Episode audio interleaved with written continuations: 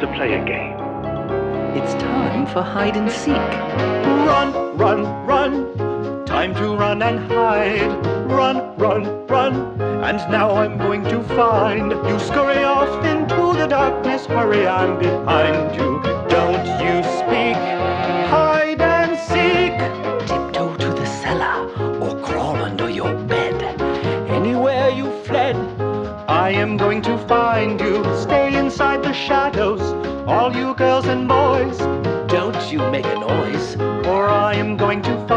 you. Run, run, run, Creep up on my prey. run, run, run. Stalk the night away. Scuttle off into the night, but what'll be behind you? Don't you speak. Hide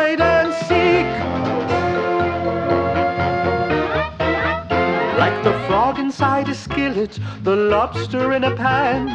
You don't understand that I am going to find you. Be still as a mountain, And quiet as a mouse. Cause any little sound. and I will surely find you. Tick, tick, tock. Are you ready or not? Tick, tick, tock. Listen to the clock. Hasten off into the black. Don't waste another heartbeat. You peek. Hide and seek. Let the countdown begin.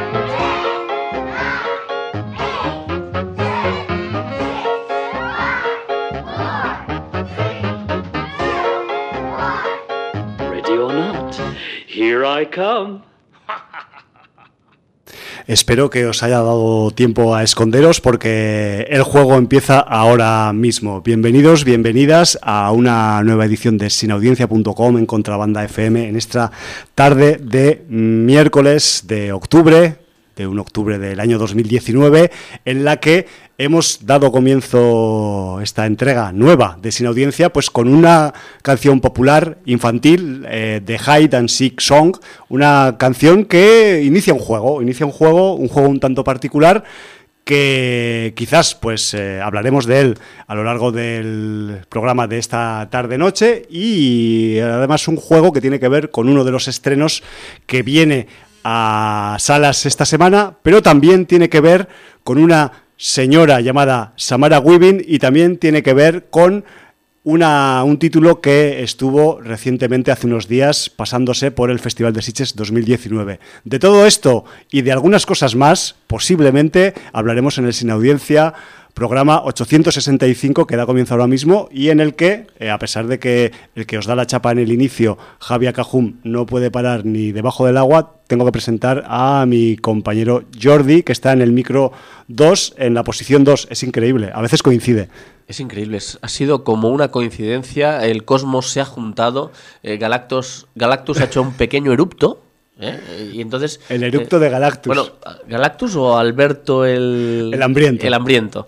Bueno, pues eh, entonces eso ha hecho que esté la plateada que pasaba por allí, mm, no sé qué ha hecho, una carambola. Ha cambiado ahí una, una corriente de, de rayos cósmicos o algo. Y el micro número 2 está hoy en contrabanda en la posición número 2. Algo sí, que, no- bueno, no me no, lo se creo. daba, no se daba en los últimos 46 programas, por lo menos. Pensar que hay eh, 25% de probabilidad, que tampoco es tan raro, pero es que nunca está. Nunca está, Nunca sí, está. sí, Tendría que estar una vez cada cuatro al menos, pero ni esas. Ni eso se da aquí la probabilidad. También el Doctor Extraño hizo un pequeño conjuro y también la probabilidad Nos- está alterada. Nos ha cambiado, nos ha cambiado un poco. El, o sea, no se ha notado casi, pero son detalles de estos en los que te que dices, hostia, aquí había, había alguno de estos que ha metido la mano. En Infinity War había una posibilidad de no sé cuántos millones. Exacto. Pues aquí es lo mismo.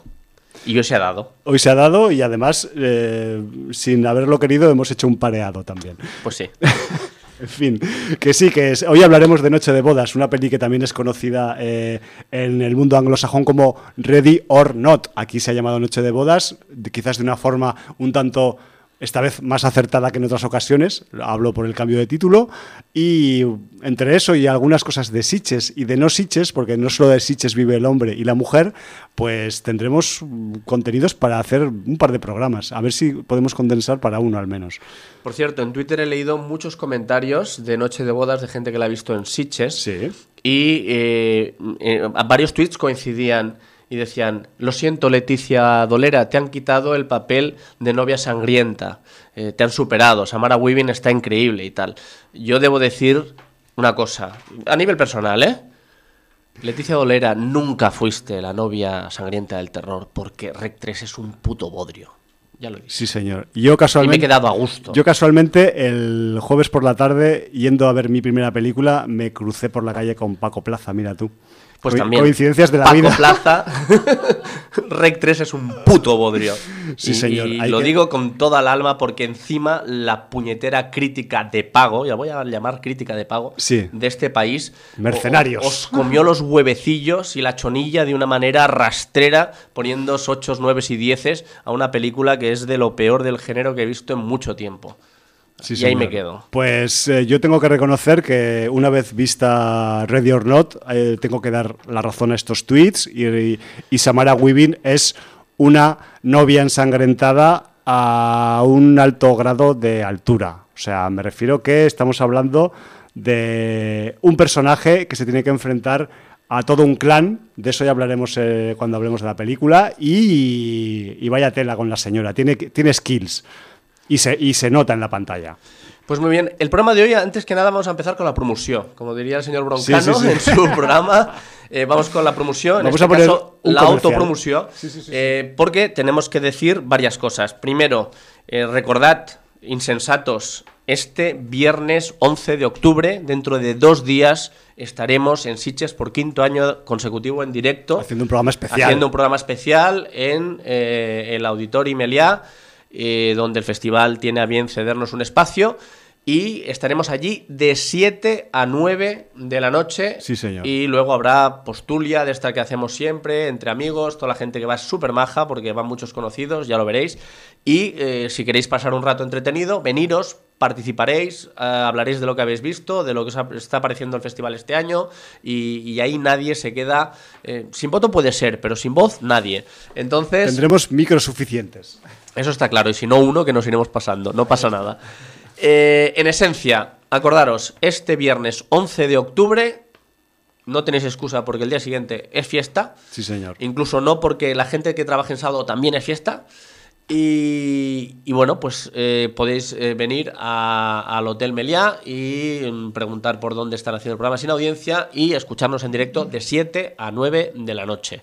Eh, si no, podéis contactar también en el email jordi.sinaudiencia.com o sinaudiencia.com.gmail.com eh, contactar con nosotros para avisarnos que venís y entonces nosotros sobre las 7 menos cuarto así saldremos con unas pegatinas que nos da el festival para que podáis entrar en la zona de prensa y podáis acceder a la sala donde hagamos el programa.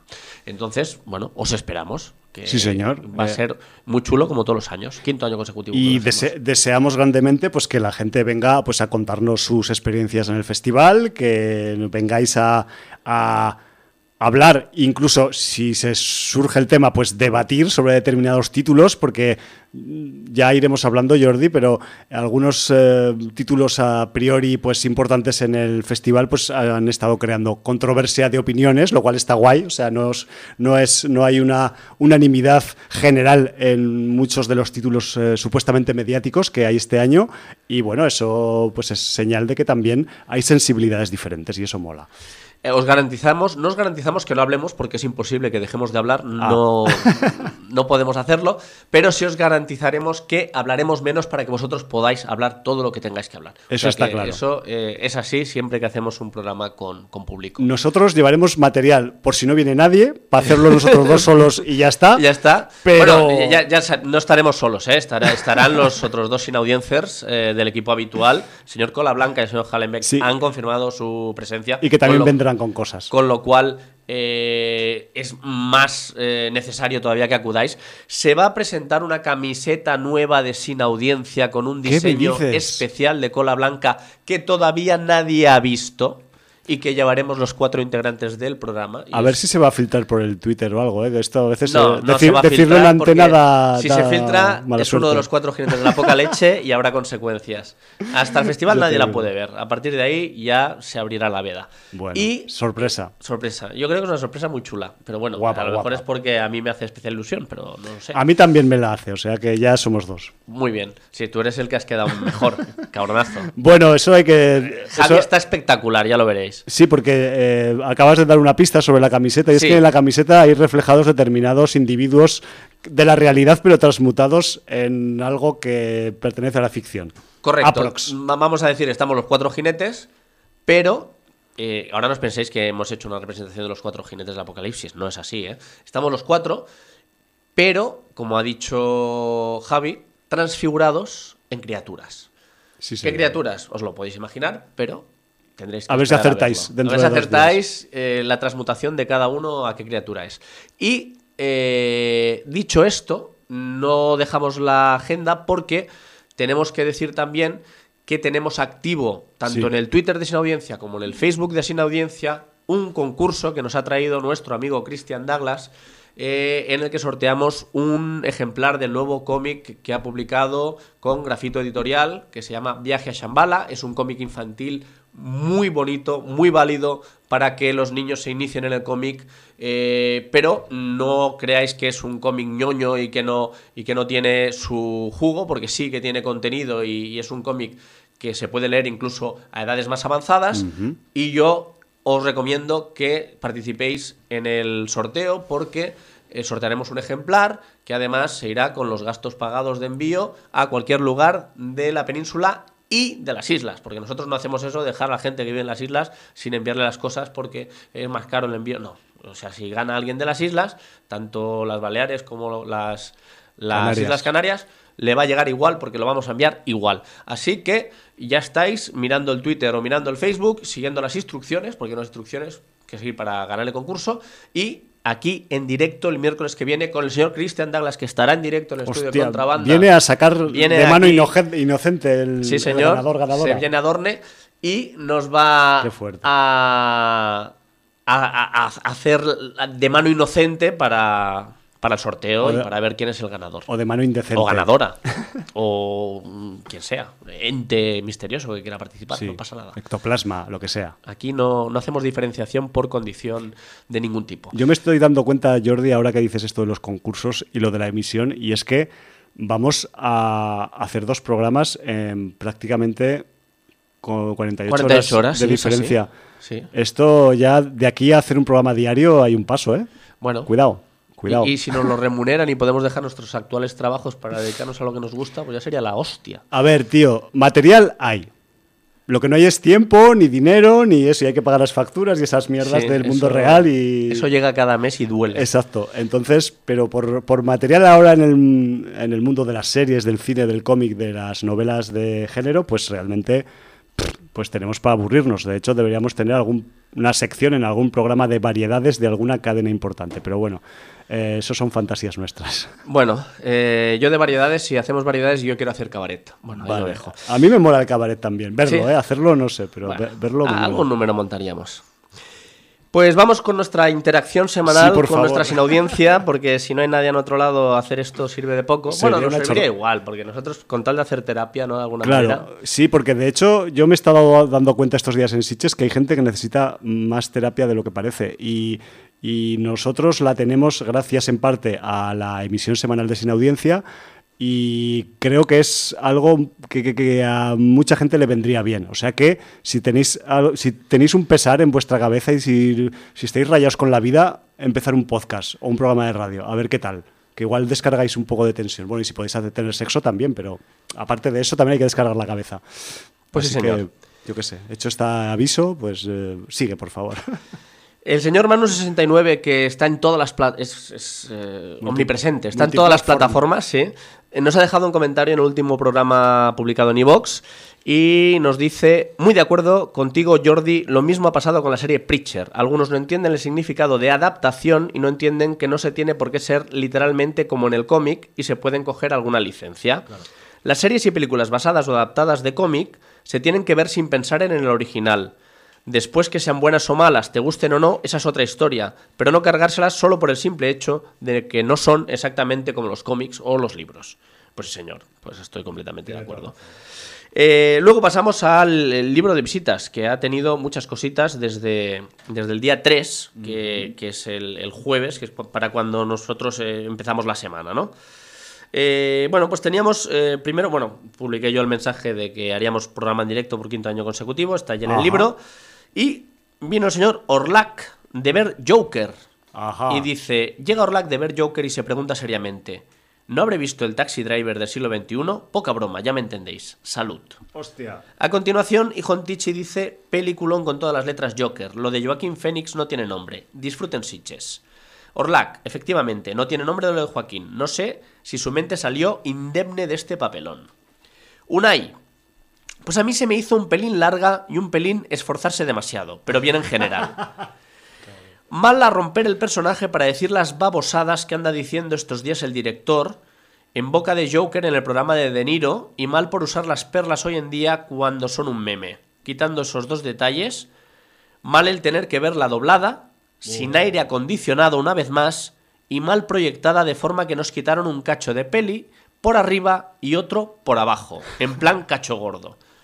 O sea, eh, deleznable el estado de, de- de algunos cines que, que- que- que proyectan en nuestro país. ¿eh? Sí, y además no estamos hablando de un pueblito No, pequeño. no, y lo dice bien claro. Sí. El panorama del cine en Vizcaya es desolador. Ya. No hay amor por el cine ni como espacio ni como concepto. Solo negocio de palomitas en centros comerciales o cines de viejas cotorras, incómodos y de pantallas pequeñas. Pues quizás hay un sector de negocio, tío, en Euskal Herria. Pues ahí lo. Porque afición hay. Ahí lo deja Unai, sí señor. En mi ranking de Jokers me sigo quedando con Heath Ledger, pero hay tantos Jokers y tantas variantes que es un tema muy personal. Los hay cuerdos, locos, criminales de carrera, caóticos neutrales, espejos de Batman y conceptos en el tiempo. Que es más el de Joaquín, eh, siguiendo la línea de Jerome Valesca en Gotham. El tercero, mejor para mi gusto. Yo más que de Taxi Driver, fíjate que me acordé más de Maniac, con el asunto de la vecina. Ahí ha soltado quizá un, un spoiler, luego veremos porque creo que Hontichi se reafirma en lo que dice aquí Unai. Y luego nos deja tres breves. Unai nos dice, It Chapter 2 es bien, Ajá. Three from Hell es bien, Bien. y en la, hierba alt- en la alta hierba, que ha puesto él, es bien. O sea que le han gustado las tres. Bueno, dos de ellas de Sitges también. Dos de ellas de Sitges. Por cierto, las tres, en este sentido, ah, han sido películas controvertidas porque han tenido mm, bastantes malas críticas. Tanto It 2 como Three from Hell como La Hierba Alta. ¿eh? Sí. O sea, cuidado. Eh, y Jontichi dice, totalmente de acuerdo en lo de Miniac, precisamente cito a la peli de Lustig como referente en mi review. Tienes que verla en versión original como sea, porque no me imagino que habrán hecho con la risa en Spanish. Buah.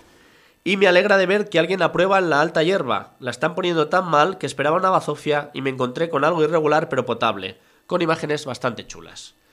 Yo también he visto la alta hierba, pero hablaremos de ella en el programa de Sitches de... Dentro de dos de días. Dentro de 48 horas, sí señor.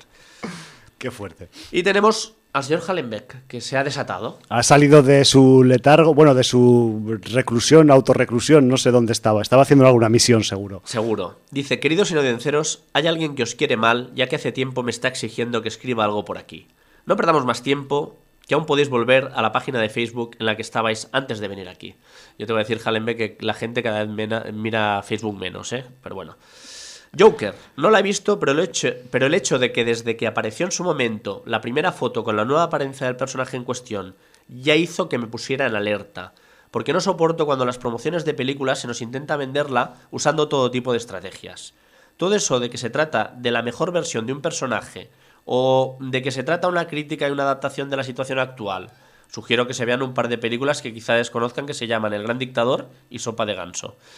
O que la interpretación del actor protagonista es la mejor de los últimos 600 años. Por favor, yo no tengo la culpa de que cada dos por tres aparezca una, versión, una nueva versión de Joker que parece que vaya a enterrar a todas las anteriores. Señores, de verdad, ha habido muchos Dráculas, Batmans, Supermanes, Sherlock Holmeses, etc. Y cada cual tiene derecho a que le guste uno, varios o todos, o incluso ninguno.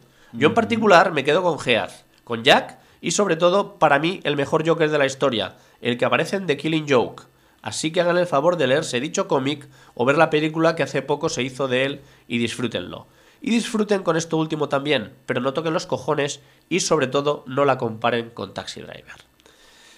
Y dice, recientemente he podido disfrutar de una película bastante peculiar. Se emitió hace unos días en el canal TCM y estaba presentada por el señor Vigalondo. Se trata de Despertar en el infierno, Wake in Fright, y es una producción australiana del año 71 dirigida por Ted Kotcheff, famoso director que una década después hizo First Blood acorralado. y, y que como cabeza de reparto destaca el siempre imponente Donald Pleasence. Algún día quiero hablar de su Oráculo Jones. Y en un papel secundario tenemos al actor que aparecía en las dos partes de Cocodrilo Dundee y que hacía de el mejor amigo de dicho personaje. Sí. En esta película tenemos a un profesor de colegio en un pueblo de las llanuras casi desérticas de Australia, que lo vemos al principio cogiendo las vacaciones de Navidad y con la intención de subirse a un tren para viajar hasta Sydney. Pero, siempre hay un pero, cuando tiene que realizar una escala a otro pueblo en mitad de su camino, las cosas van a empezar a torcerse. Primero se anima a tomar unas cervezas con un capitán de la policía de dicho pueblo. Conocerá a un enigmático personaje en la hora de cenar y se animará a apostar en una especie de juego infantil hecho con unas monedas lanzadas al aire, pero que suponen un movimiento de cantidades importantes de billetes de unas manos a otras. A partir de lo que sucede esta noche, este profesor se habrá envuelto en todo tipo de extrañas situaciones relacionadas con la ingesta de alcohol hasta niveles nunca vistos, ni siquiera en Irlanda, en la caza de canguros y de todo tipo de personajes a cada cual más retorcido. Es bastante recomendable a pesar de un final cuyo looping final, valga la redundancia, deja a uno un poco descolocado. Mi voto, 7 maclanes. Y nada, ya solo me queda recordaros que el próximo viernes nos vemos en la grabación emisión del programa 866 de nuestro querido dúo de anfitriones.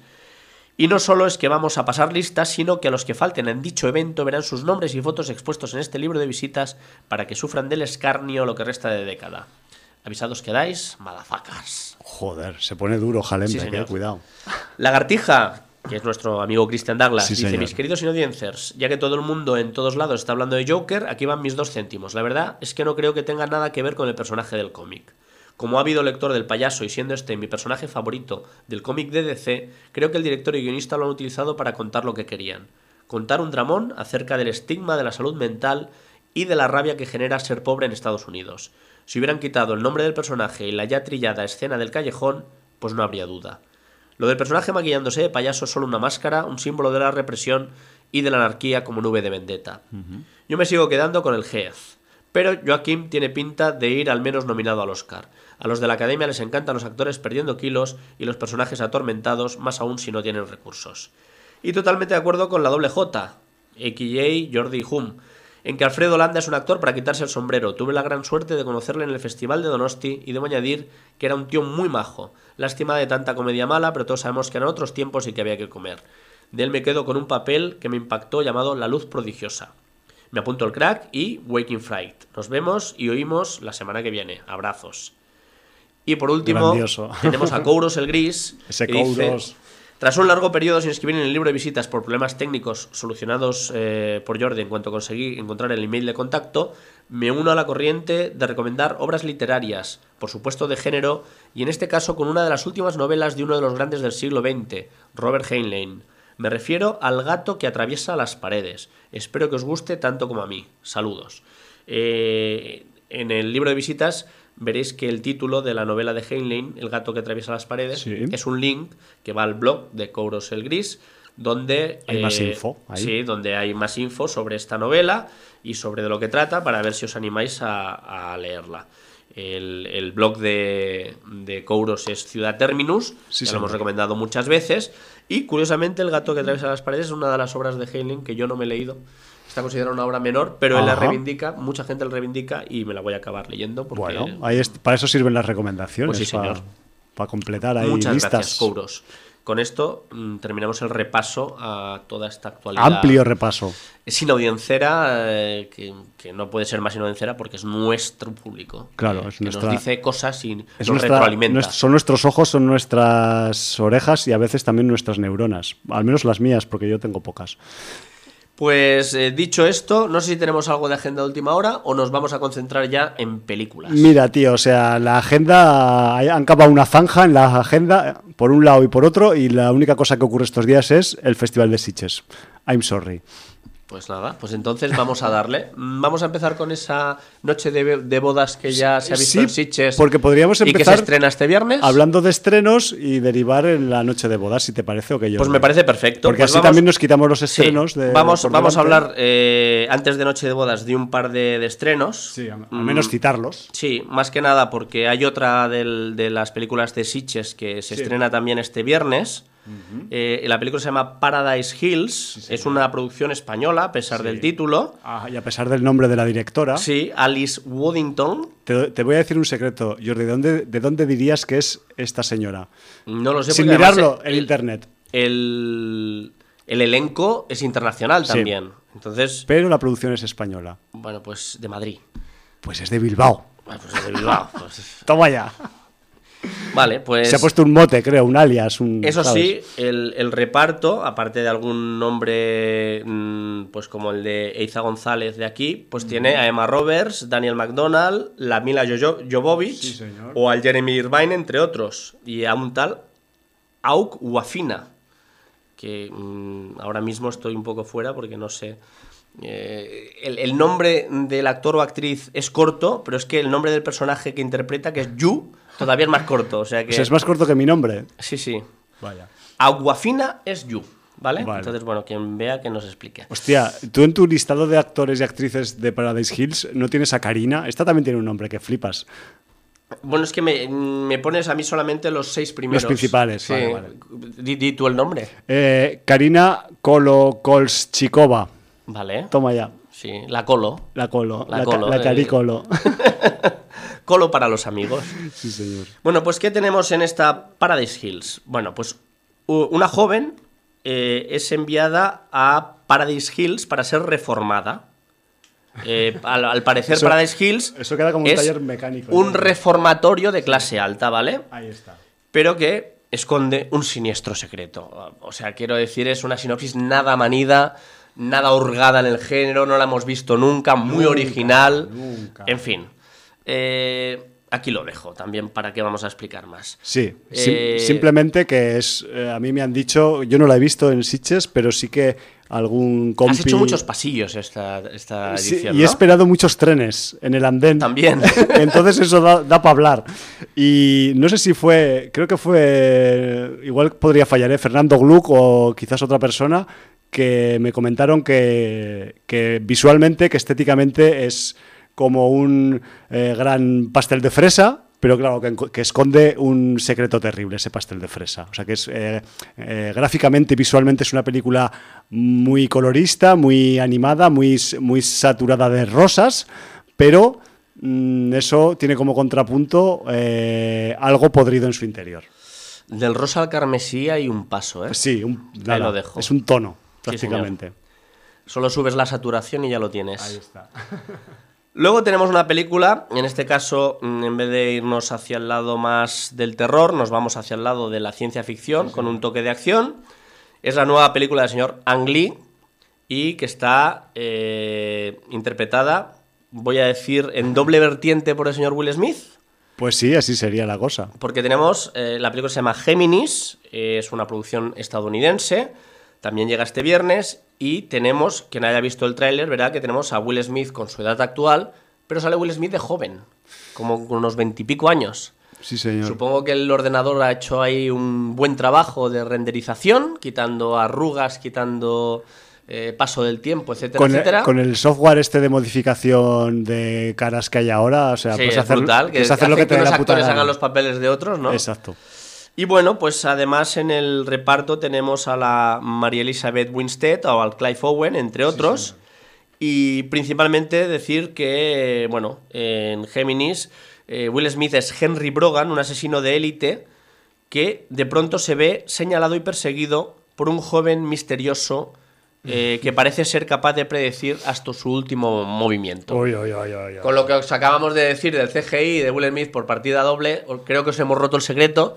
Pero bueno, rompe el secreto el cartel, rompe el secreto el tráiler, rompe el secreto muchas cosas. En O sea, mi- no creo que es una cosa que escondan durante mucho metraje de la película. Yo, si quieres, Jordi, puedo leer la frase con la que acaba la sinopsis de mi web de estrenos de referencia, pero es, un, pero es peor todavía que esto. ¿La digo o no la digo? Dila. Sí, porque la película es de Will Smith. Dila. Abro, abro interrogante. ¿Quién te salvará de ti mismo? Cierro interrogante. Ya está. Qué hijos de la pu Ya que está son. todo, ya está todo. Es que- es no, que- pero por lo que he visto en el tráiler, o sea, prácticamente en el minuto 5 Ya. de la película ya, ya ves que hay dos Will Smith, uno joven y otro Ya. viejo. O sea, quiero decir que Puede ser, eso es lo que vende de alguna manera. claro, que cuál será su origen o su explicación, pues para eso hay que ver la película. Correcto. Es la Yo cosa. supongo que, que, mm, el misterio que pueda tener la película no es ese, sino que va más allá. Sí, bueno, eh, al fin y al cabo es Ang Lee. Espero que no sea un guion escrito en una servilleta. Al menos. Aunque, Bueno. aunque nunca se sabe con Will Smith de por medio. Sí, eso te iba a decir. En fin, pues ya pasamos al, al tercer estreno, Sí. otra película estrenada en Sitges, pero que también viene este viernes a las pantallas comerciales. Que, que podemos dar las gracias a Fox de que lo traiga, porque esta película ya se estrenó en verano en los Estados Unidos. Sí, y yo, de hecho, había, había perdido mi esperanza De de, que que, viniera. de que viniera, porque había pasado, pues eso, mes y medio y cuando sacó Sitges su anuncio de que la traían ahí al festival, pues dije, joder, qué alivio. Y claro, había una razón encubierta y es que después del festival, o prácticamente acabando el festival, pues iba a venir a, a estrenos en cines de comerciales, ¿no? Entonces, Noche de Bodas, también conocida como Ready or Not, la película, pues eh, se pudo ver en los primeros días del festival y este próximo viernes, pues eh, viene de estreno a salas a- en todo el país, Jordi. Y además es que después de haberla visto, o sea, a mí me, me congratula esta, esta apuesta porque porque a ver Fox pues evidentemente maneja pues las producciones que maneja propias pero también a veces hemos visto casos de que otras grandes distribuidoras eh, se dejan títulos en el tintero porque piensan que igual no son eh, producciones para el mercado europeo y o español y eh, pues de aquí, desde aquí, pues un poco pues aplaudo la decisión de Fox. Otras veces los criticamos cuando hay que criticarlos por, por traer Noche de Bodas, porque es una película que es de color muy rojo.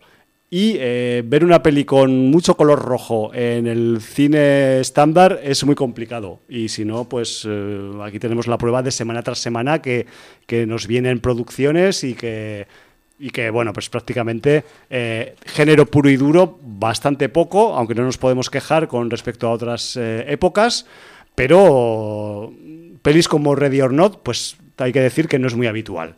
Entonces, desde aquí, chapó por el estreno de, de Ready or en, cines estándar.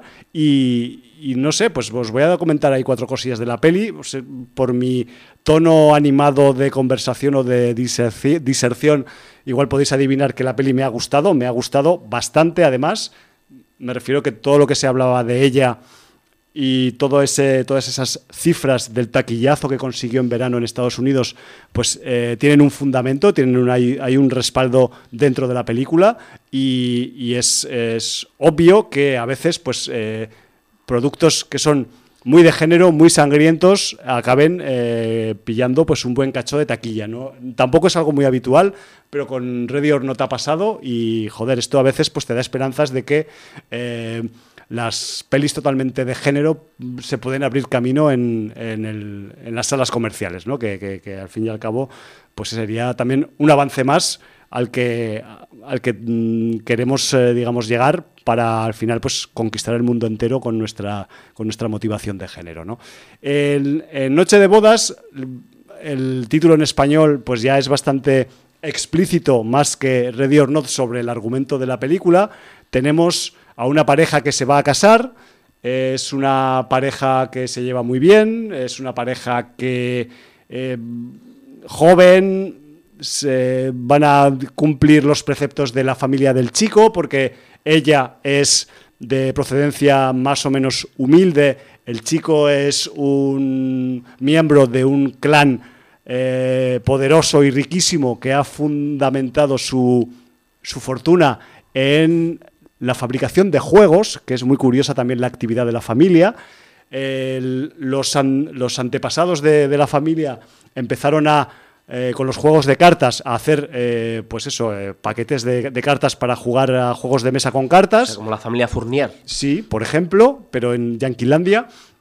Y luego, con el principio del siglo XX, empezaron también a a fabricar juegos de mesa. Y después de los juegos de mesa ya, pues se hicieron muy ricos y acabaron invirtiendo ya en cosas que ya no son los juegos. Y pues eso, en la película en algún momento el patriarca dice que tienen tres o cuatro equipos de la liga de baloncesto o de fútbol americano. Exacto. Invirtieron. Entonces, eh, la familia del chico, eh, a lo que vamos, que es asquerosamente rica. Y la chica, pues es una joven muy amable y muy despierta y muy espabilada, pero, pero viene, sus padres murieron cuando era pequeña, viene de una, de una familia de acogida, me refiero que, que, que son como mm, dos historias como contrapuestas, dos perfiles humanos contrapuestos que se van a casar, ¿no? Y ahí están los dos preparándose en la mansión familiar del chico y la cosa es que pues mm, se casan y él olvida decirle a la chica que en esta familia, en este clan, hay una tradición cuando eh, se celebra una boda. Y es que en la noche de bodas, debido a que la familia eh, pues tiene esa tradición en el juego y en las cartas, pues la, nueva integrante en este caso, los nuevos integrantes también lo deberían hacer en su caso si fuera el caso inverso, eh, deberá elegir una carta de un taco de cartas para mm, elegir un juego al que debe jugar en su noche de bodas. Con la mala, malísima suerte que de todos los juegos posibles que hay, hay uno que no se da casi nunca, pero que es un juego un poco cabroncete, un poco macabro, que consiste en jugar al escondite, pero a sangre y fuego. Entonces la pobre novia, con la mala suerte del mundo mundial, de todos los, de todos los posibles juegos que hay en la casa para jugar, pues saca el juego más chungo que hay en, toda, en todo el repertorio de juegos. Ni No quiero decir nada, pero has hecho un spoiler gordo, ¿eh? Bueno, mm, yo creo que esto se ve en los primeros cinco minutos Vale, de película. Mm, No creo que sea demasiado spoiler, más allá de eh, leer, eh, pues eso, la sinopsis que vienen por ahí.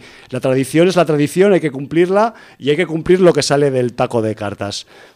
La chavala elige jugar al escondite, este hide and seek que hemos estado escuchando en el comienzo de- del programa. Además, huelga decir que eh, cuando eh, comienza el juego, no voy a hablar más del argumento, Jordi, no te preocupes, el patriarca de la familia pone un viejo vinilo con esta canción que hemos escuchado al principio del programa, cuentan hasta 100 y empieza el juego. ¿Qué pasará después? Pues deberéis ir a ver la película para saberlo, porque va a ser una noche que, vamos a decir de forma suave, complicada y en la que, pues, eh, no sabemos hacia dónde va a ir el devenir de esta familia, porque eh, realmente es que están, están bastante mm, zumbadillos de la cabeza algunos de sus miembros. En fin. El- la película en sí misma, que por cierto no he dicho ni quién la dirige siquiera, o sea, me- Sí, hay dupla de directores y Sí, dupla señor. de guionistas. Sí, señor. Sí, porque tenemos a Matt Bettinelli Olfin y a Tyler Gillett en la dirección, que de hecho pues son eh, directores que ya han tenido alguna cierta participación en eh, películas de estas de segmentos o de antologías, como, EU como VHS y alguna otra más. Y, y la verdad es que pues el trabajo de ellos que, que aquí pues acaba siendo el, podría ser pues el, el- más potente que han hecho hasta ahora, el, me- el mejor registro a nivel de dirección que, que tienen, pues es, es realmente bastante firme y bastante certero. O sea, la película eh, rezuma tensión, mala hostia, eh, no se corta un pelo, mm, tenemos, ya lo he dicho antes, el color rojo, sustancia hemoglobínica. Mm, despilfarrándose por la mansión de, la, de, esta, de esta familia de acaudalados eh, herederos del juego y eh, también lo que tenemos es pues una primera parte, la introductoria, que es como pues casi cómica, la chica conociendo a los miembros de la familia, a la tía, a los cuñados, a los sobrinos y tal, todos muy majos. Luego, cuando empieza el juego, pues eh, se vuelve la película un poco más cabronceta, un poco más perversa, pero guarda un tono de irónico y de comedia negra eh, bastante potente, pero en la parte final vamos a decir que hay una adición de ingredientes especiales para el final de la función.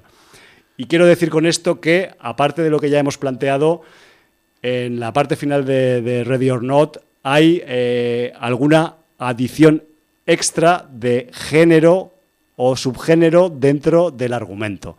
Aparte de eso, también esa, mm, ironía, ese, esa diversión para el espectador se torna un poco, también, tal y como lo vi yo, un poco sufrimiento, porque la- el argumento y el tratamiento de la historia se oscurece unos cuantos puntos. Entonces acabamos teniendo un final de historia pues que es muy diferente al, co- al comienzo, al- también en cuanto a planteamiento de sensación hacia el espectador.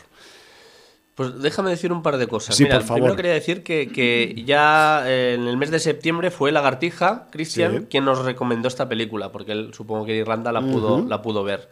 Eh, y la segunda cosa es que quería lanzar tres, con lo que has contado, Sí. quería lanzar tres disparos al aire. Venga, va. De tres películas de los últimos tiempos que por un motivo o por otro me han venido a la cabeza cuando ibas contando el argumento. Sí. Sobre todo por el inicio me ha dejado un recuerdo a Déjame salir, a Grout. Sí, señor. Luego no sé por qué me ha venido unos retazos de Mom and Dad. No sé si hay algún elemento... Bueno, no deja de ser una situación familiar fuera de lo ordinario, por decirlo de Y luego forma, también ¿no? un poco de Babysitter. ¿Tú te acuerdas de, de Babysitter? Hostia, Babysitter. Ah, Es que igual no he visto Babysitter. Ah, ¿eh? igual no has visto Claro, Babysitter, yo es que ahora me estoy dando yo. cuenta. Te iba a mentir en directo, pero digo, no, no puedo mentir en directo. Vale, pero vale. cre- creo recordar que igual no la he visto, Babysitter. Vale.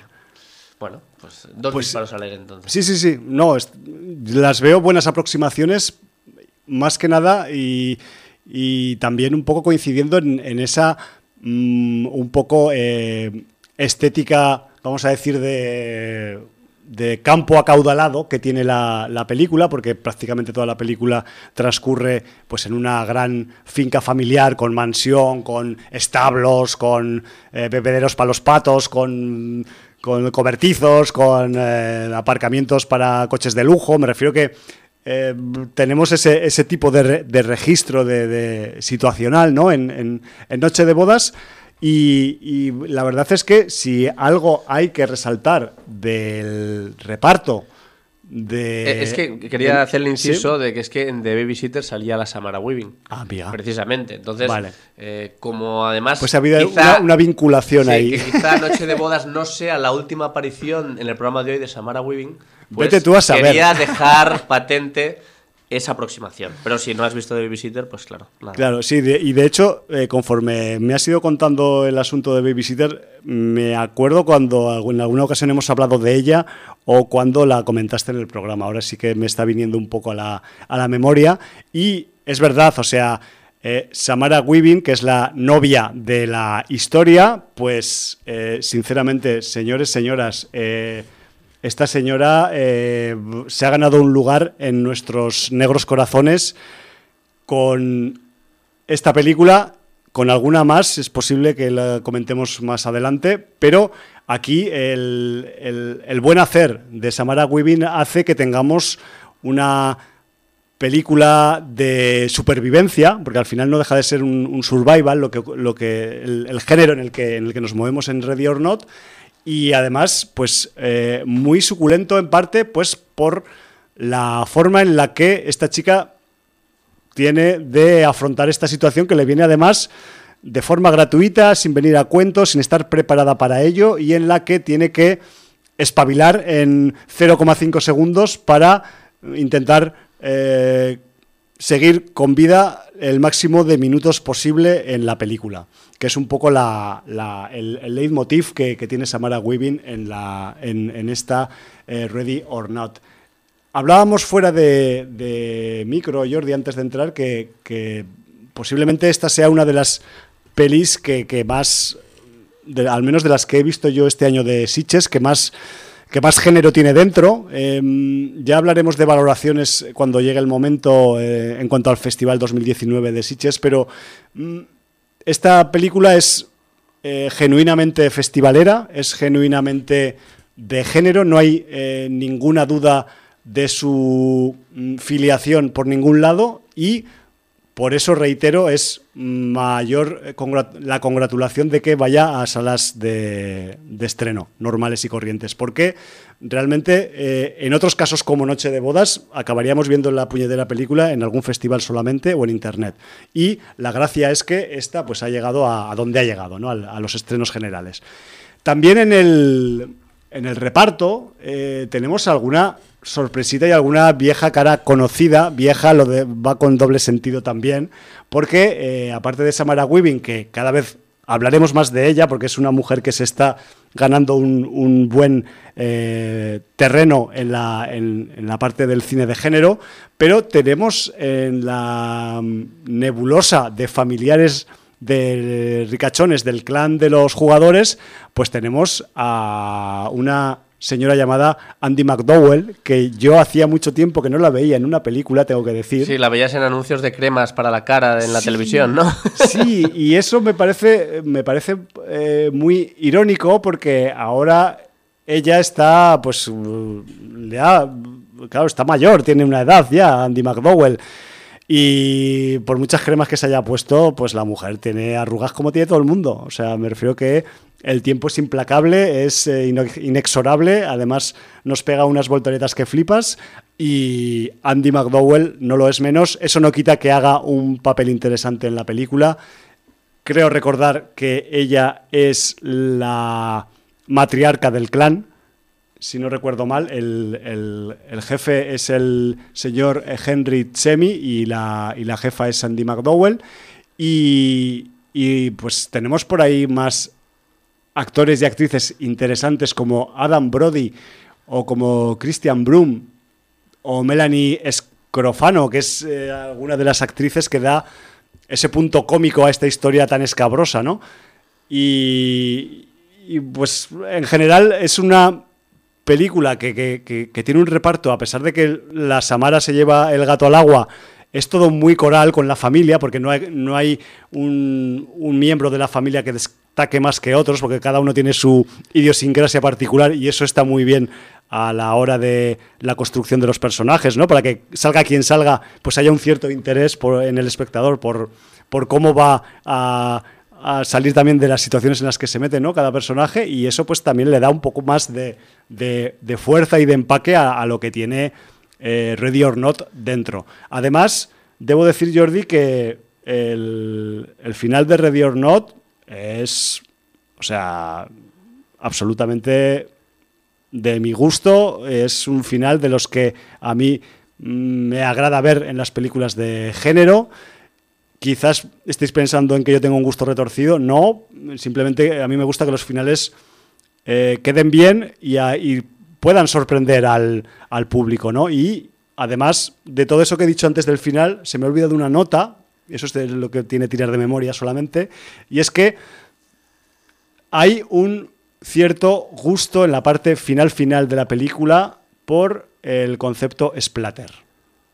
No voy a decir nada más. O sea, tenemos rojo sangre durante la mayor parte de película, pero en la parte final final, ya sabéis, eso del de los de- del el tomate escachao, El salpicón. el salpicón, pero salpicón eh, de- con, con sustancia, porque no lleva solo líquido, que también lleva materia sólida mezclada, pues de este rollo. Con higadillos. O sea, me refiero que mm, Ready or Not tampoco se, se corta a nivel de explicitud, o sea, tenemos niños en la función. No voy a decir qué pasa con los niños, pero mm, los niños también están metidos en el saco de la función. Me refiero que no están aparte como en otras funciones que las figuras infantiles se dejan de lado. No, no, aquí los niños están involucrados y participan también a su manera dentro del argumento y eso no quita que el final sea splatter también, sí, o sea, no, hay ningún problema, o sea, me refiero que en ese eh, aspecto yo agradezco también la sinceridad, la explicitud de los directores, de los guionistas en haber armado una historia que pues no se corta en nada, igual va, no hay mucho sexo, pero es que tampoco te vas a poner a hacer sexo en ese plan, En que- en el plan que se monta en esta historia, ¿no? Pero bueno, y, y poco más, no sé, que, que la vayáis a ver, carajo, que es que pues, posiblemente sea una de las pelis más sui generis que han ido a salas comerciales en todo el año. ¿Por qué? No porque sea rara, sino porque no es normal que es una peli de este tipo vaya a estrenos y, y yo os la recomiendo no 100%, 200%. Yo debo decir que por el seguimiento que he hecho al festival en las redes sociales, que además lo que, lo que sigo yo Sí. con las cuentas de Sin Audiencia, mayoritariamente son creadores de contenido Claro. y gente eh, que es como nosotros, amateur, que no son medios profesionales y que además es, mm, son opiniones que, que- que- yo tengo contrastadas porque sé que, que sé que es gente que tiene unos criterios parecidos a los nuestros y que valoran más o menos lo mismo. Y en general, eh, Noche de Bodas ha sido una de las películas mejor valoradas de, los visionados que se han podido ver hasta, hasta el día de hoy y que de las que se ha llevado una puntuación más alta en general por, por- casi todo el mundo. Decir una cosa para ahorrar a la sin audiencia esas búsquedas en Wikipedia y tal. Que eh, Andy McDowell es de abril del 58 y tiene 61 años. Pues Porque está- está cuando te hayan oído espectacular. mucho, dicho, "Ay, pues ¿qué edad tiene Andy McDowell? A ver que esas arrugas, ¿de cuánto, ¿cuántas la representan? Pues 61. Pues parece que tenga 45, así te lo digo. Bueno, ahora todavía más ganas de ver Noche Sí, de sí, Bodas. sí, sí, me Y yo es una de ya- las, mm, de las películas que realmente eh, me llamaba la atención del festival. Sí. Y, y bueno, pues como este año voy, eh, por temas de trabajo y tal, voy a tener bastante complicado acudir, excepto algún día.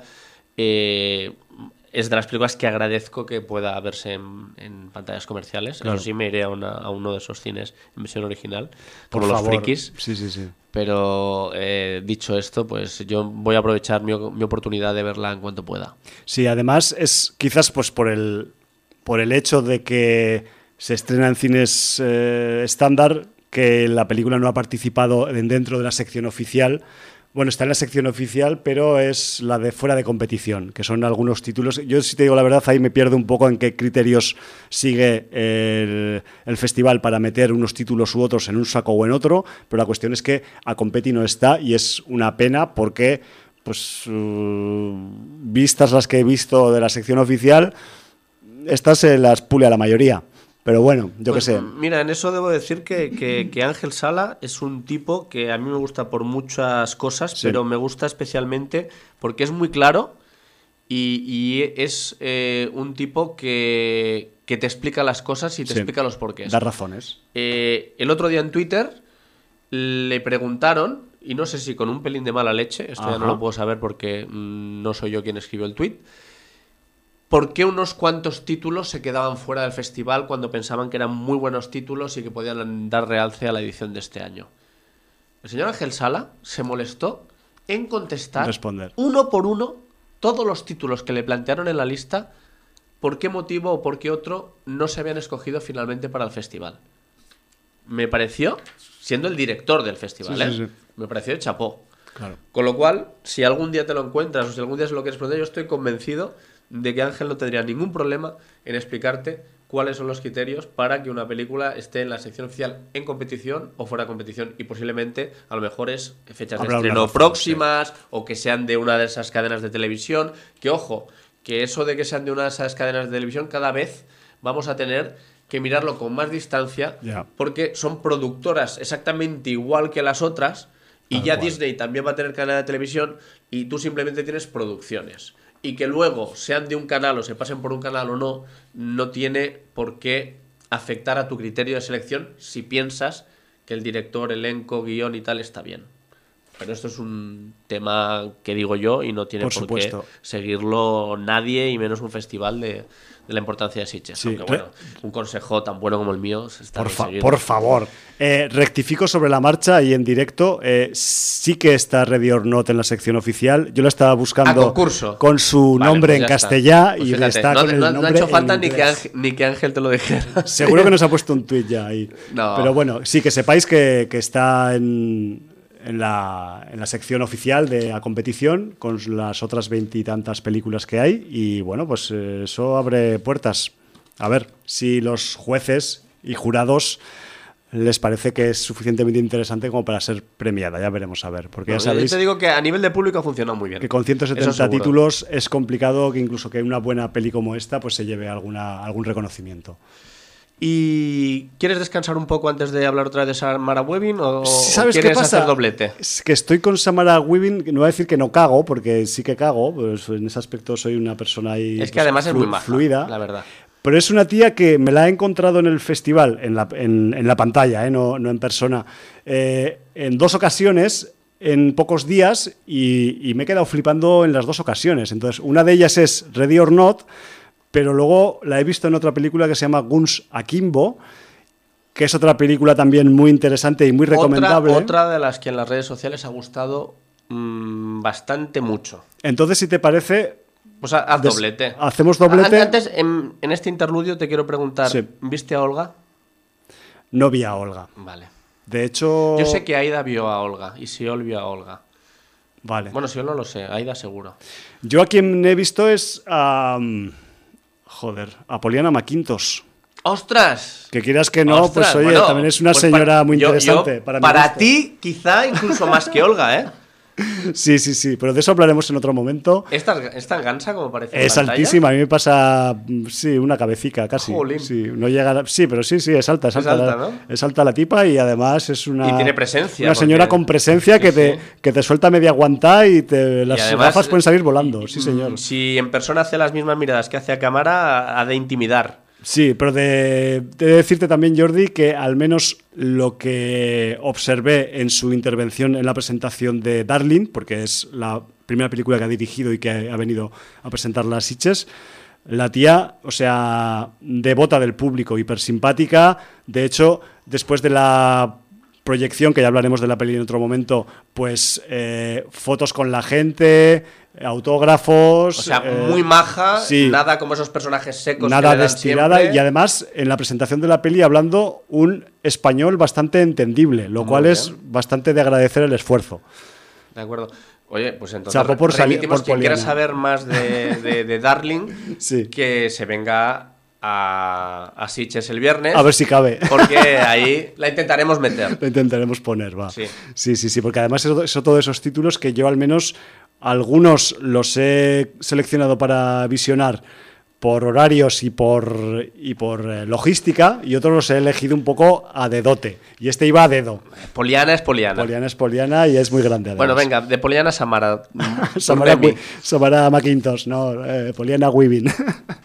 Vamos a, a pasar pues un poco a, a ese segundo título de, de Super Samara en, en Sitges 2019. Lástima, La podían haber invitado a la mujer, ¿vale? Que es de Australia o de Nueva Zelanda y... Sí, pero no debe parar allí. sí, no, creo sí. que pues, la tía debe está... estar en Estados Unidos de hecho, a full. la producción de Ready or Not es totalmente estadounidense, aunque está rodada, pues como muchas producciones estadounidenses, en Canadá, emulando algún lugar de Estados Unidos. Y, y donde sí que la tenemos un poco cerca de su casa, pues es en esta otra producción de la que estamos empezando a hablar, que es Guns Akimbo. Es una película, en este caso, de acción desfasada, bastante comiquera, en la que vamos a tener a Samara Weaving haciendo un gran papel, pero también, mm, hay que decirlo, muy diferente a lo que le hemos visto en Ready or Not, lo cual también eh, a mí me llama para hacer este comentario doblete sobre Samara, porque eh, las dos películas, ambas, Guns Akimbo y Ready or Not, eh, cumplen, eh, tienen en común que las dos están pro- coprotagonizadas por la misma actriz, las dos son recomendables, las dos son muy sin audienceras y puedo decir que también las dos son bastante cañeras, cada uno en su estilo, porque son estilos distintos, pero la caña está asegurada con estos dos títulos y con Samara Weaving. Esta producción sí que es de Nueva Zelanda. Sí, esta que es, sí que es de las antípodas. De hecho, pues este es este tipo de títulos que a veces vienen al, al festival, que a veces, perdón, eh, juntamos Australia y Nueva Zelanda y son escenas diferentes en cuanto a cine, pero en cuanto a espíritu, vamos a decir, gamberrista, yo creo que tienen bastante en común y, por ejemplo, pues eh, recuerdo que el año pasado también vimos una película australiana en este caso eh, que se llamaba Necrotronic, que también era bastante cañera y bastante comiquera con unos demonios tecnológicos que infectaban los dispositivos digitales. ¿Llegamos a hablar de esta en Sí, de hecho tiene una foto de programa también. Ah, vale, vale. Sí, sí, me refiero que, que esta fue comentada y aunque son registros y argumentos diferentes, el concepto es muy similar entre Necrotronic y Guns Akimbo, porque es mm, acción, desfase, eh, volcar el concepto del cómic en película, aunque no haya un cómic detrás realmente, y, y en eso pues se, se- se- se- se asemejan bastante. Eh, Guns Akimbo es la segunda película del señor Jason Leigh Howden, que es el director de una película llamada Death Gasm, que creo que tú viste en alguna maratón en algún festival pasado de hace dos años o, Sí, así, sí, o en tres Sitges. años. Y bueno, pues muy es- divertida. Pues este muy director- divertida, muy descacharrada, muy pasada Sí. de vueltas. Pues digamos que el pasadismo de vueltas eh, sigue en este segundo título del señor Leigh Howden, pero le han añadido también otras especias, podríamos decir, mediáticas, porque yo no sé si en Deathgasm había algún nombre ilustre o mediático en el reparto. En, en Guns Akimbo, No, no tanto como estos dos. en Guns Akimbo tenemos Sobre una todo por el- pareja... por el, protagonista Sí. que, que- que ha ido desmarcándose a pasos agigantados del papel de su vida. Sí, señor. Y además lo está haciendo de una forma muy coherente y muy inteligente para mi gusto. Completamente de acuerdo. Incluso similar a la, que, al- a la forma en la que se está mm, desencasillando un tal Elijah Wood, que también es otro que ha estado muy encasillado por, su, por alguna interpretación del pasado y por su aspecto físico, y con el señor, eh, pues que, que os pensáis que estamos hablando de quién, que no hemos dicho el nombre, pues eh, de un tal eh, Harry Potter, ah no, que no es Harry Potter, que el, que Daniel el- Radcliffe. que el, que el actor se llama Daniel Radcliffe. Pues Daniel Radcliffe junto a Samara Weaving es, son los dos protagonistas y contrincantes, porque todo hay que decirlo, son enemigos letales en, la, en el argumento de, de Guns Akimbo. ¿Qué nos cuenta Guns Akimbo? Pues eh, Guns Akimbo se introduce en, en el... Podríamos decir que es un presente actual, pero con un poquito más de mm, mala leche en el Internet y en la dark web, más allá de lo que conocemos ahora, ¿no? En el mundo real. Y en la historia de Guns Akimbo, pues tenemos un juego online de asesinos en el que se emiten por streaming, por video streaming, eh, las, las competiciones, los enfrentamientos entre diferentes asesinos para eh, generar contenidos en Internet, para entretenimiento de los internautas y las internautas.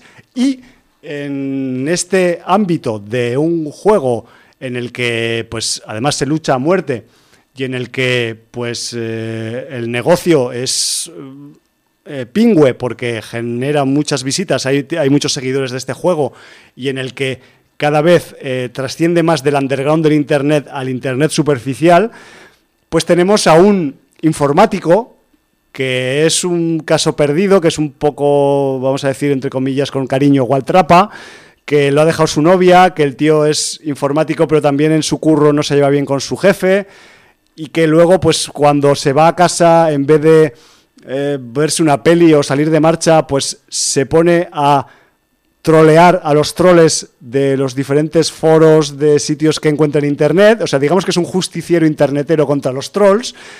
Y este señor, que se llama Miles, que es el personaje de Daniel Radcliffe, pues llega un momento en el que pues, se pone a trolear a un troll que es demasiado troll y que es un troll que pertenece a la estirpe del juego underground de los asesinos en directo y digamos que lo cazan. Le cazan la IP, le cazan el comentario fuera de tono y digamos que una noche le hacen una visita en casa.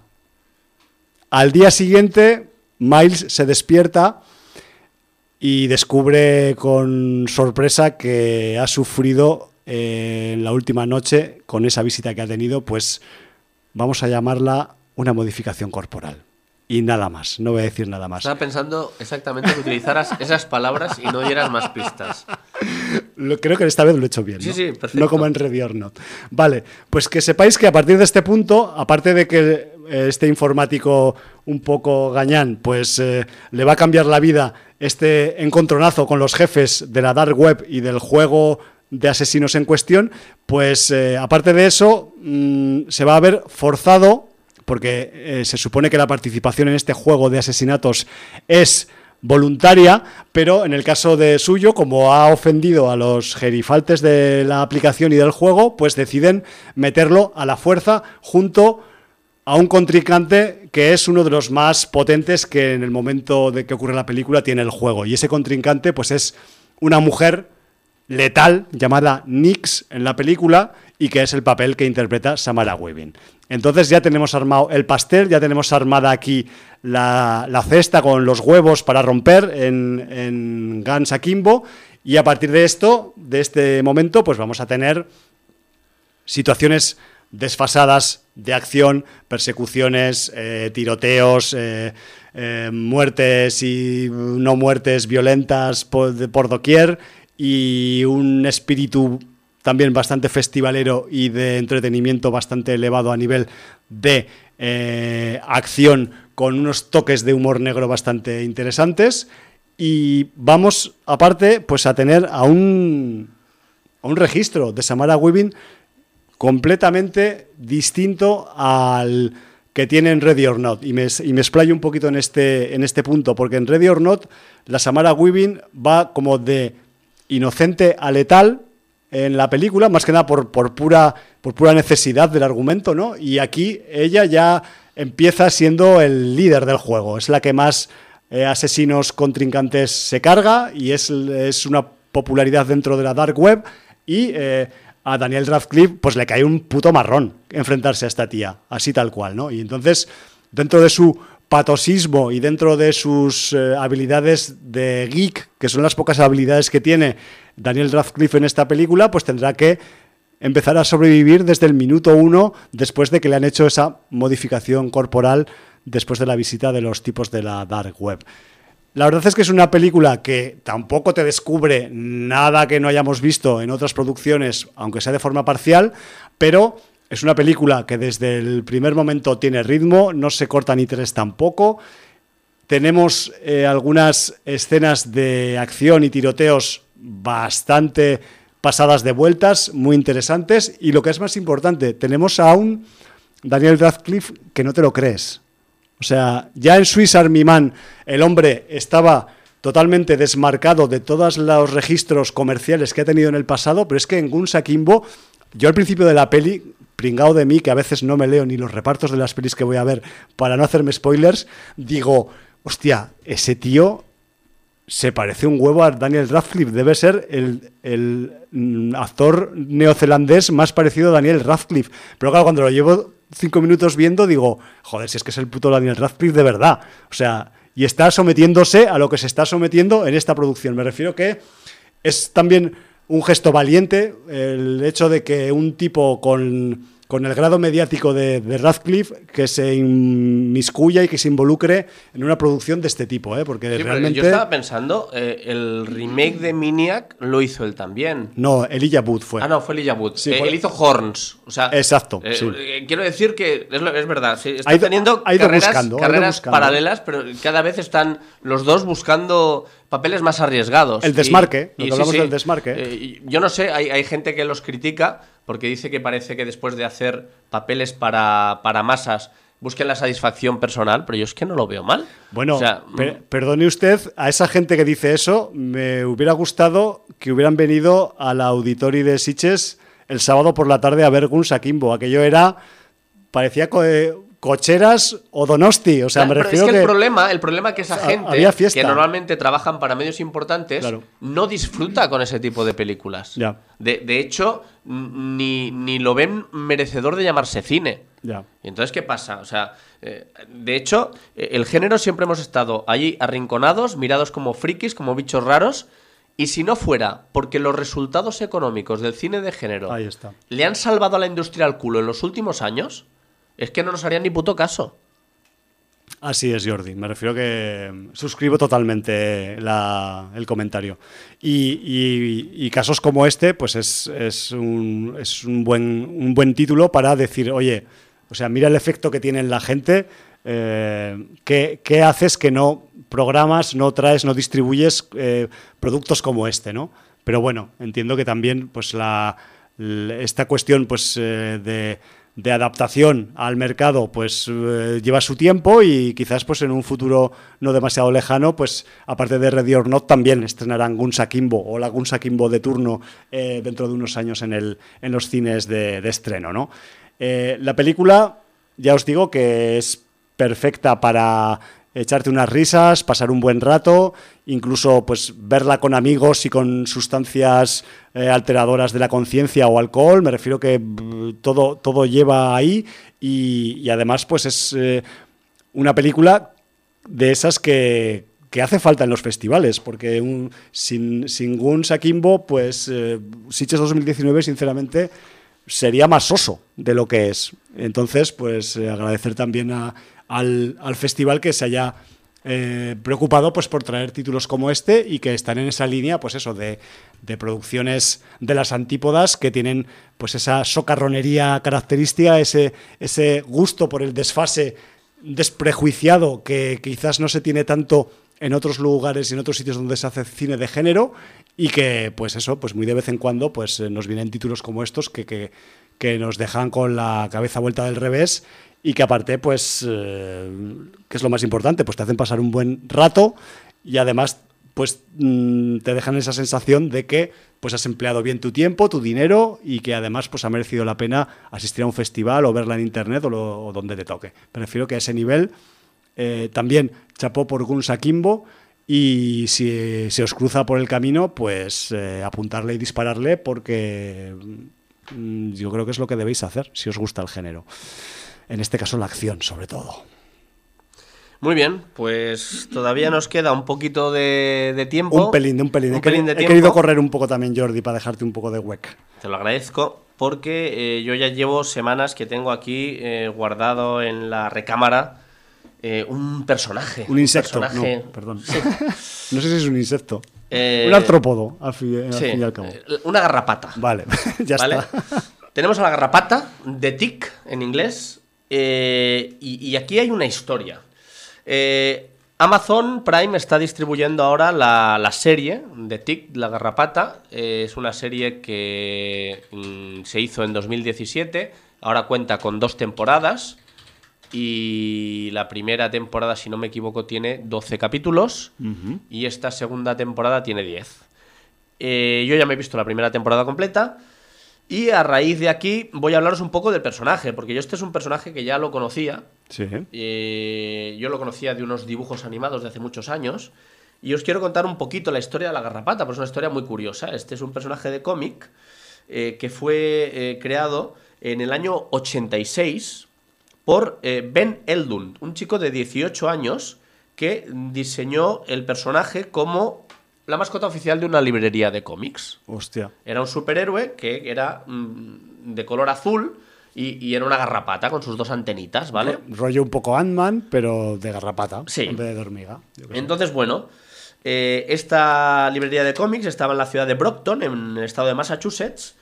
Y eh, bueno, pues resulta que la newsletter que mandaban los dueños del local informando de las novedades de cómics que les llegaban, llevaba esta mascota. Y eh, Eldun decidió que no simplemente pondría en la newsletter a la mascota, sino que haría tiras de la garrapata con la newsletter. O sea, cada vez que mandaban las novedades de la tienda de cómics, pues había una tira de Una la tira garrapata. que la podías incluso coleccionar. Correcto, o sea, es que es lo que empezó a pasar. Claro. La gente guardaba esas novedades de- para tener las tiras de la garrapata. Sí, sí, sí. Entonces, claro, eh, pues lo que pasó fue que a, final, pues eh, le dijeron que hiciera un cómic de, de- de- de la garrapata. Y entonces, bueno, pues eh, la garrapata no era un superhéroe al uso, era un superhéroe muy quiche, era como ese Batman de los 60, pero en los del 86, con una galería de villanos, eh, no vamos a decir cutres, pero sí con cierto componente así un Doméstico. poco- sí, doméstico de ir por casa, y, y que todo era un poco parodias de, de, de- de- de- Batman, de la, de, la Mujer Maravilla, y bueno, pues eh, con eso, pues eh, él, él fue componiendo su, su- su cómic.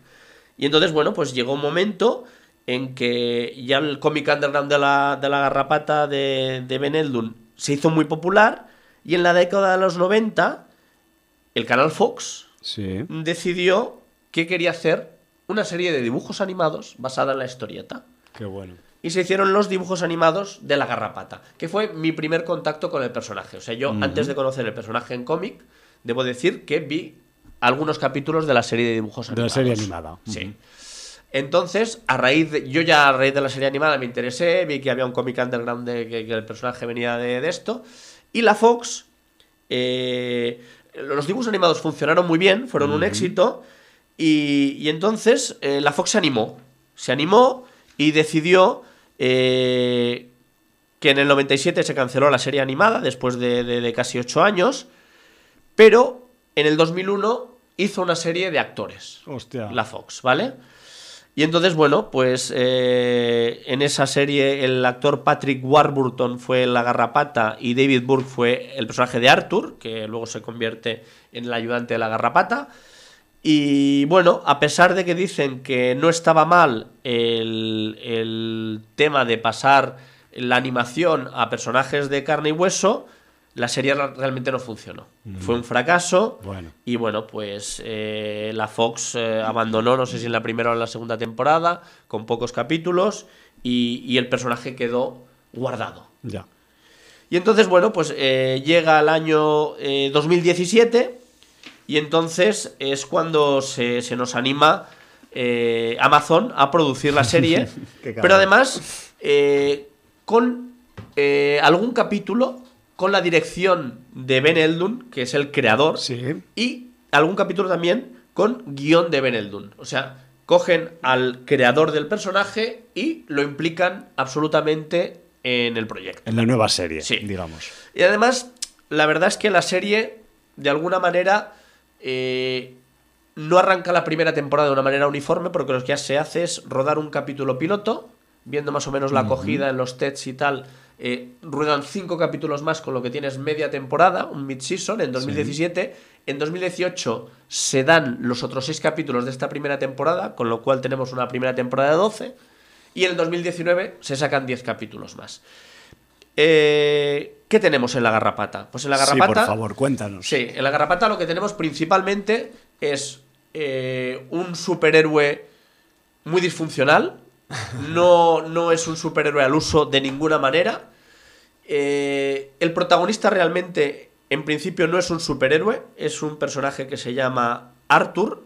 Y, y lo que es es un, un chaval que tiene un trauma infantil por culpa de los superhéroes y los supervillanos. Joder. Y ese trauma lo marca de tal manera que hace que dedique toda su vida fuera del trabajo a, a buscar a alguien que el mundo da por desaparecido, pero él piensa que sigue vivo. Y que es la causa de su trauma. Entonces, eh, eso le lleva incluso a que se tenga que medicar y tal. Bueno, entonces su hermana es la, la persona, su hermana que es una paramédico, que, que va en una ambulancia mm, cubriendo accidentes y tal, es la que realmente pues está siempre a su cargo de que no tenga recaídas, de, de que se tome las pastillas, etcétera, etcétera. Con lo cual, la serie te está planteando un escenario de un personaje muy desgraciado, Sí. que, que- que, bueno, que, que realmente no sabe cuál es su meta en el mundo, y en un marco donde los superhéroes existen, pero eh, tanto superhéroes como supervillanos son un poco absurdos, tienen sus, sus fobias, tienen sus filias, eh, se les va un poco la olla, todo en un escenario muy quiche, como ya he dicho, muy, muy cartoon, muy de los 60, el Batman del Zaz, el Poe y el Crash, ¿no? Ajá. Y aquí es donde te empiezan a aparecer personajes. El primero que aparece en la vida de Arthur, pues es la garrapata. Sin comerlo ni beberlo, él en sus investigaciones para descubrir si esa persona que él piensa que todavía está escondida y no ha desaparecido y que el mundo da, de por, da por desaparecida, eh, pues sigue a un sospechoso grupo mafioso. Y entonces este justiciero azul, que es la garrapata, y, y de alguna manera se acerca a él y le dice, ¿qué haces? Eh, yo soy un no sé qué, tú también estás haciendo justicia aquí, persiguiendo malos y todas esas cosas. ¿Qué superpoder tienes? Y entonces, a partir de ese momento no se puede quitar a la garrapata de encima, lo cual es muy gráfico de lo que le pasa a los perros con las garrapatas Como realmente. su propio nombre indica, Sí. ¿no? Es una garrapata, se te une y ya eres, eres uno.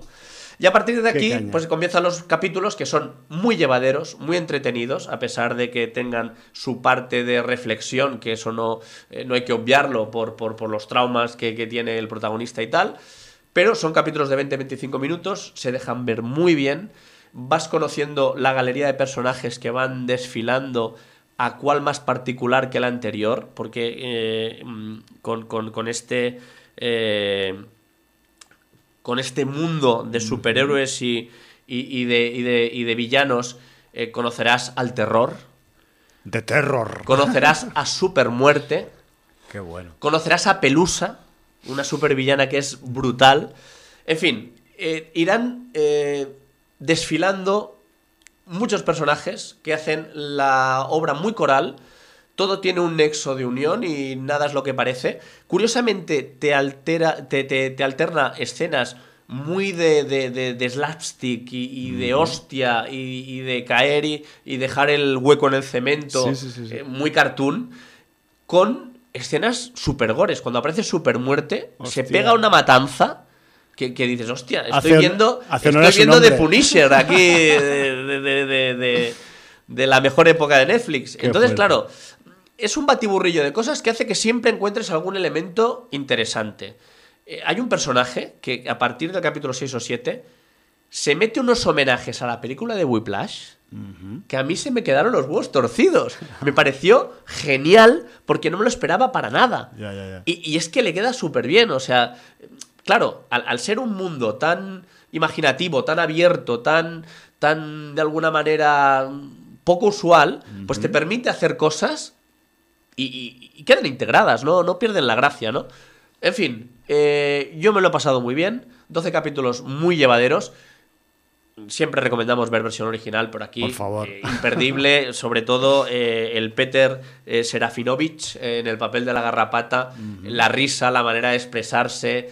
El capítulo 3 tiene una, una pérdida de identidad porque se piensa que es un elemento que no es humano y, y es muy gracioso. O sea, eh, escucharla en versión original porque es muy disfrutable, muy disfrutable. Yo no sé qué tal estará la versión doblada, porque no lo. que igual hay un doblaje excelso, ¿eh? lo hace muy bien. Bueno, yo pero yo, eh, de verdad, si lo podéis eh, escuchar en versión original, oye, vale mucho la pena.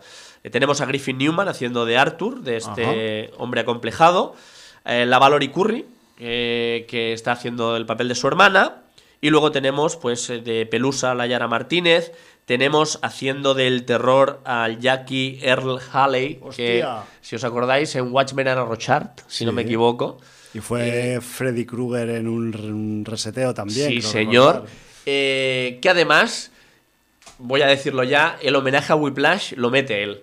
Y es magnífico, o sea, brutal, de verdad, chapó. En fin, oye, os lo vais a pasar divertido. Son capítulos muy cortos, con lo cual, si tenéis tiempo de ver solo uno, veis uno, y si no, empalmáis dos o tres. Claro, es, es un formato sitcom al final, Claro, ¿no? eh, al fin y al cabo es un formato sitcom, es llevadero, rápido de ver y oye, un hilo conductor general de los 12 capítulos, pero con eh, historias que van entrando y saliendo, con personajes que van contando el por cómo y por qué de sus circunstancias y bueno, oye, eh, muy entretenida, yo de verdad, mm, un 7, venga. Joder, Un 7. poniéndonos a poner y- números. Sí, puestos a poner números, que bueno, tampoco es una chorrada. Sí. Debo decir que la temporada, porque además esta serie me la empecé a ver, la tenía ahí en el tintero y se la vio mi hermano y me la recomendó y me la empecé a ver por él.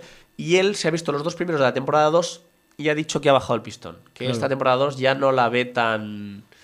tan Además, han pasado cosas raras. Voy a contar un pequeño gag, esto es un pequeño spoiler. Sí, dale. Porque, como el capítulo 1 era un piloto y luego se rodaron los cinco capítulos de Mid-Seasons después, Sí. del capítulo 1 al capítulo 2, de Tick, la garrapata, tiene un cambio de vestuario.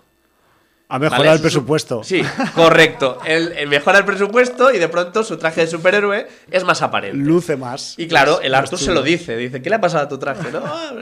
Bueno, de las rebajas. pues no sé por qué en el capítulo 1 de la temporada 2 me dijo mi hermano que vuelven a- a- al presupuesto bajo Al presupuesto y vuelve a salir con un traje chungo. Y, bueno, y entonces hacen la broma al revés. En fin, eh, yo estoy pendiente de ver la temporada 2, pero la temporada 1 muy recomendable, es conclusiva en cuanto a la historia, Sí. eh, el hilo nexo de unión que, que- que cuenta toda la primera temporada. Y bueno, mm, una historia absurda, disfrutable y, y comedia, pero con trazos de, de- de realmente las historias que les pasan a las personas y que puede hacernos incluso en algún momento reflexionar. Bueno, bueno, estoy viendo que en la Wikipedia no, tenemos eso, eh, los 12 capítulos de la temporada 1 más 10 capítulos más que han hecho en 2019, que es la Correcto, segunda la temporada, segunda la que temporada. tú Sí, sí. comentas. El, el hecho de que sea un personaje de, de tanta trayectoria y de que haya pasado de eso, de tira cómica a animación, luego a primero una serie, luego otra serie, esto eh, al final eh, ha hecho que se expanda más el universo, supongo, del personaje, ¿no? Tú cuando lo veías en dibujos animados ya existían estos eh, personajes, yo qué sé, el, el Supermuerte y todos estos estaban ya o los han sacado Hombre, ya no me para- acuerdo mucho porque era una serie de los años 90, Ya. entonces eh, tampoco yo la seguía religiosamente, pero sí que esporádicamente me había visto algún capítulo. entonces yo no recuerdo estos personajes. Como te he dicho, recuerdo más eh, personajes parodias de la Mujer Maravilla o de Batman, cosas así, ¿vale? Pero en cualquier caso, mm, como ya he dicho, está el creador, tanto en el guion como en la dirección de algunos capítulos, con lo cual, si no son personajes o supervillanos que han salido en sus cómics, que posiblemente sí, o en la serie animada, pues están muy bien buscados. Ya. Que yo creo que sí tienen la origen, eh, origen en el cómic, ¿eh? Están muy bien buscados y el terror, por ejemplo, la nave que maneja es muy curiosa. Eh, bueno, en fin, hay, hay un supergrupo de héroes también, Ah. que no son los siete, que son mm, los cinco en este Los caso. siete y medio.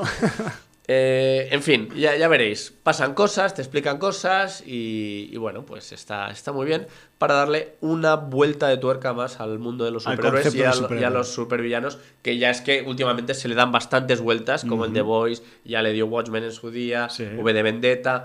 Para que veamos que hay. eh, es un prisma, pero tiene muchas facetas Sí, y, y que se pueden explotar y, y que está muy bien hacerlo. Pues yo si tuviera tiempo la veía seguro. Hombre, es- está. Con 20-25 minutos que le eches de vez en sí. cuando son píldoras. es estilo What We Do in the Shadows en el formato. Correcto, me perfecto. O sea, es la te- definición perfecta. Te metes ahí una, eso, Sí, pues como un sí, postrecito después de cenar, si no te quieres trasnochar mucho viendo una película de dos horas y media, de esas que nos hacen a veces en el cine y esas Yo cosas. diría que What We Do in the Shadow está un punto por encima, ¿eh? pero Vale. esta, esta está entretenida. ¿eh? Sí, no, a ver, yo hablo del, del formato temporal, sobre todo. Sí. no, ah, correctísimo. Vale, vale. Además, te- te pasa lo mismo. Te, te acabas encariñando con los personajes, quieres saber más y, cada vez eh, la serie pues tiene más intríngulis. Sí, sí, sí. Oye, ¿y los superhéroes hacen cosas de superhéroes? en Sí, la sí, serie, sí, no? y en tienen aspecto- superpoderes, los supervillanos tienen super, o sea, cada uno tiene el suyo, o sea, sí, sí, sí. Son vale. superhéroes y supervillanos. Muy y hacen bien, cosas que no hacen los humanos. Pues es de- las garrapatas. Es de agradecer, sobre todo si, pues, si tienen que ver con algún tipo de animal o concepto, ¿no? En cuanto a superpoder, que es, es la gracia. Eh, yo entiendo que la garrapata, aparte, eh, o sea, su mayor poder es que se agarra a la gente y ya está, pero en- entiendo, entiendo, entiendo que, es un, que es un artrópodo, o sea, tendrá los poderes de un artrópodo gigante, podemos pensar, o no, o no va por ahí la Bueno, cosa. eh, principalmente, mm, si quieres que descubra un poco el potencial que tiene la garrapata, eh, salto brutal. ¿vale? No vuela, pero tiene un salto tan potente, Sí, tipo sí. Hulk, ¿vale? Claro. Para que nos entendamos, el Hulk antiguo, Ajá. tipo la masa, vamos Sí, a decir, en vez del Hulk. Eh, super fuerza. Y básicamente son estos. Puede que tener alguna sorpresa más, pero ahí Bueno. se queda. Yo qué sé, también a veces es que las garrapatas, las de las, ah, los animales, eh, cuando van a colonizar a algún individuo, pues son como súper delgadas, súper eh, planas. Son, a veces no se pueden chafar de planas que son, porque, porque en eso consiste su habilidad también de artrópodo. Eh, eh, esa, es, esa es la garrapata que se le pega al perro, que Sí. realmente eh, la tienes que quemar con un cigarrillo Sí, para pero- que salte y despegarla. pero luego cuando empiezan a alimentarse, se hinchan todas. parecen una puta. Correcto, pues aquí la garrapata va hinchada de sangre siempre. Vale, o Porque sea- es, es- está hipermusculada, es Vale. enorme, eh, Vale, o sea, abulta muchísimo. No, no te encuentras una garrapata eh, plana que pasa desapercibida. Sí, no. sí, sí, aquí sí. está siempre. Hipervitaminada. Sí, además vive la vida de superhéroe 24 horas al día, 7 días a la semana, 30 días al mes y 365 días al No año. duerme. Porque no se quita el uniforme en ningún momento de la serie. O sea, es una pasada. No se lo quita ni para ducharse. Nada. Bueno, está bien eso también, es más original todavía. Hay muchos más personajes, ¿eh? Yo he dicho Sí, unos cuantos, pero hay más personajes. Hay el típico paranoico que lleva el casco hecho de papel aluminio para que eh, Las no le ondas no sí, le las ondas no le puedan leer los pensamientos porque Eh. están las conspiranoias. Muchos elementos que, que son llamativos, que están en el imaginario de, de- de tanto novelas pulp como cómics y tal. Sí. Y no sé, es un universo curioso, rico y disfrutable. Pues eh, una más que echar a la lista interminable de series interminable. Pues eso es lo que hay. Qué bueno. ¿Seguirás viendo la temporada 2 o qué? Yo creo que sí. Yo creo que en cuanto tenga tiempo, porque Sí. realmente nos viene una avalancha de, de- Es que estamos, de en el, que- tienes, eh, estamos en el otoño de los eventos. Sí, señor. Ya veremos a ver si, pues eso, a, a partir de diciembre igual se calman las cosas. Pero es que yo hasta, yo hasta mitad de noviembre para adelante no hago planes de nada. No, hombre, es que a ti te viene Donosti, a mí me viene Molins. eh, Claro. Es que, bueno, o sea, tenemos ahora lo de Sitches, no tenemos vida. Y además lo comprimimos todo más. O O sea, de hecho, yo voy a intentar llevarme familia a Sitges para que piensen que que, hacer algo de- que que hacemos algo de- en familia. claro, de aunque se aburran. Es una coartada. Sí, porque luego me dirán, pero ¿para qué nos has traído a este rollo de. Claro. Bueno, en fin. Venga, va, vamos a ir a ver una película de esas de madrugada que ponen en el retiro. No, Sí. bueno, tus hijos ya deberían, ya tienen casi eso, edad de, de empezar a ir a alguna maratón. de. Desgraciadamente, a ellos dales un concierto de trap y los tendrás contentos. Bueno, pues eso ya eh, imaginamos que podría ir cambiando por el camino. Y Tra, si no, tra, ya, lo, tra, tra. ya lo veremos.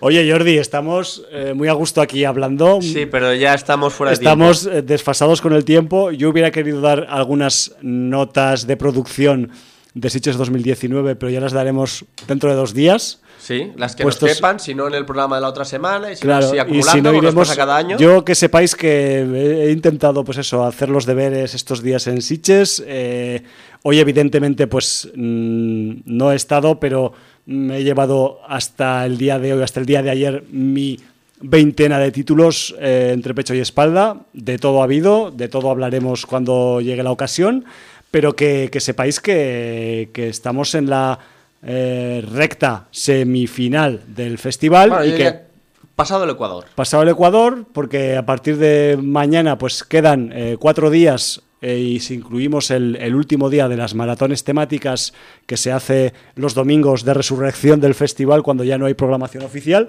Y nada, que nos vamos a tener que marchar, Jordi, con música, porque nos gusta marcharnos con música, con nuestro saludo habitual y con una canción emblemática también, porque hemos empezado con una canción emblemática de la película Noche de Bodas barra inclinada Ready or Not y nos marchamos pues con otra con otra eh, cápsula sonora que es importante en la, en la trama. Es una versión, es un tema que hizo popular, o yo al menos lo conocí como tal, el señor Elvis Presley. Es una canción romanticona que puede servir para una noche de bodas tranquilamente, pero eh, aparte de que en la película sale en otra versión más oldie, esta que vamos a escuchar de Love Me Tender es la versión que hacen Stereo Jane, que es un poco más actualizada y que se adapta un poco más pues al papel que eh, toma Samara Weaving en esa rígida eh, estructura familiar con sus costumbres ancestrales que, tiene pues la familia de la película Ready or Not. Así que con Stereo Jane y con su versión de Love Me Tender nos marchamos Jordi y nos vemos en, 40 48 48 horas. Es que Y además la- con nuestros irreductibles, con la Blanca y Hallenbeck. Estaremos los cuatro allí. Estamos ahí. Eh, venid quienes queráis, que lo pasaremos todos muy bien. Cuanto más vengamos, más mejor, más guay nos lo pasaremos. Valar Morgulis. ¡Motherfuckers!